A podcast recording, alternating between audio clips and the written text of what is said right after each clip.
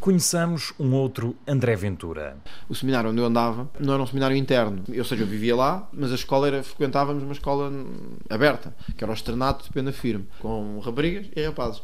E eu apaixonei-me e no final do ano tive que pôr a mão na consciência e dizer não ia ser um padre eh, sério e leal. E eu gosto de estar nas coisas com seriedade e com lealdade. Ventura quis ser padre, mas acabou a cursar direito Agora a missa é outra. O mesmo que nós defendemos em termos de segurança nacional, isto é, o policiamento efetivo, a vergonhosa situação que nós temos em algumas zonas suburbanas de Lisboa, é o que nós transportamos, por exemplo, para o controle das fronteiras externas. Nós somos solidários e a Europa tem que ser solidária. O que não podemos é ter esta bandalheira em que entra toda a gente de qualquer maneira, sem qualquer controle. Mas também na questão fiscal. Hoje os portugueses sentem, e os europeus um bocadinho também, os nossos impostos o que servem é para sustentar um conjunto de pessoas que não querem fazer absolutamente nada. Já pensou em que família política é que que se vai sentar no Parlamento Europeu, caso seja eleito?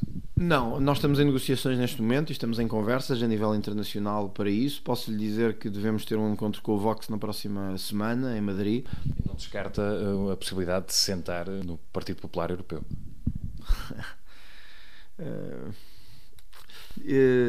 eu acho que neste momento o Partido Popular Europeu está demasiado próximo daquilo que é a lógica socialista na Europa. André Ventura, 37 anos, casado, professor universitário, benfiquista, o cabeça de lista da coligação Basta às eleições europeias.